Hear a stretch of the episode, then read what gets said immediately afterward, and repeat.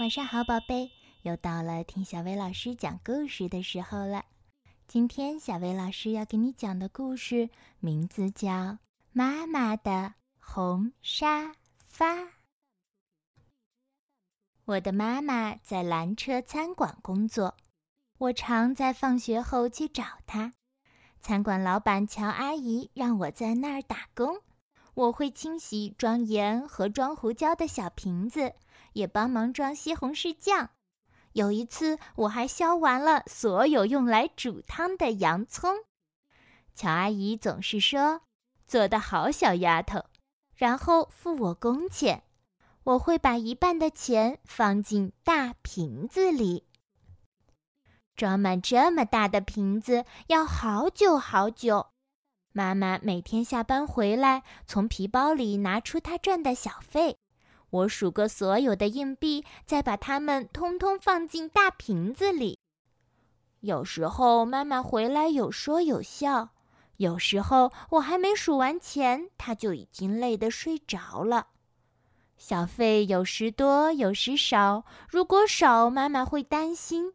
但无论如何，每个硬币都放进大瓶子里。等大瓶子装满了钱，我们要买一张沙发。是的，买一张漂亮、柔软、又大又舒服的沙发，还要套着布满玫瑰花图案的绒布套。我们希望有一张全世界最棒的沙发，因为我们的旧沙发被烧掉了。一场大火把我们的椅子、沙发，所有的东西都烧光了。回想起来，事情像是刚发生过一样。那天，妈妈带我去买新鞋，我买了凉鞋，妈妈买了高跟鞋。我们下了公交车，往家的方向走，一路欣赏着路旁的郁金香。妈妈说她喜欢红色的花。我说我喜欢黄色的花。我们慢慢的散步回家了。家门口停了两辆消防车，浓浓的烟和又高又红的火焰从屋顶冒出来。好多邻居围在旁边看。妈妈拉起我的手往前跑。大姨夫看到我们跑过来，妈妈和我同时大叫：“妈妈呢？外婆呢？”大姨妈向我们挥挥手，高声喊道。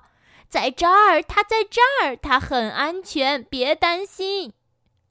外婆没事，我们找了好久才找到我们的猫，它也没事。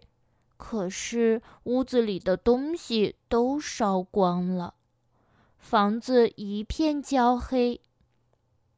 我们先借住在大姨妈家里，然后搬进楼下的公寓。我们把墙壁漆成黄色，把地板擦得亮晶晶的。可是房子里空荡荡的。搬新家的那天，邻居们带来披萨、冰激凌和好多东西。对面的邻居搬来一张桌子和三张椅子。隔壁的老先生给我们一张床，是他孩子小时候睡的。爷爷拿来一块美丽的地毯。小姨为我们做了一组红白条纹的窗帘，乔阿姨带来了锅碗瓢盆和刀叉，表妹把她的玩具熊送给我，外婆对大家说：“你们是世界上最好心的人，真的很感谢你们。幸好我们还年轻，可以从头开始。”大家热烈鼓掌。过了一年，我们还是没有沙发，也没有大椅子。妈妈下班回来脚很酸，她说：“真希望有舒服一点的沙发让我休息。”外婆坐着边哼歌边削马铃薯，也只能坐在硬邦邦的椅子上。所以妈妈带回来这个大瓶子存零钱。大瓶子现在变得好重，我拿不动了。姨父给我一个十元硬币，我要他把我举高，才能把钱塞进瓶子里。晚餐后，我和妈妈和外婆站在大瓶子前面。妈妈说：“哇哦，真不敢相信，瓶子已经满了。我数了数钱，用妈妈给我的纸把钱包起来。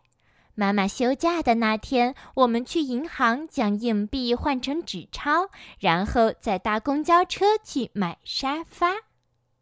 我们逛了四家家具店，试坐了许多沙发，有大的、小的、高的、矮的、软的、硬的。外婆说，她好像是童话故事《三只熊》里的小女孩，坐了这么多种沙发。最后，我们终于找到了梦想中的沙发，而且我们有足够的钱可以买它。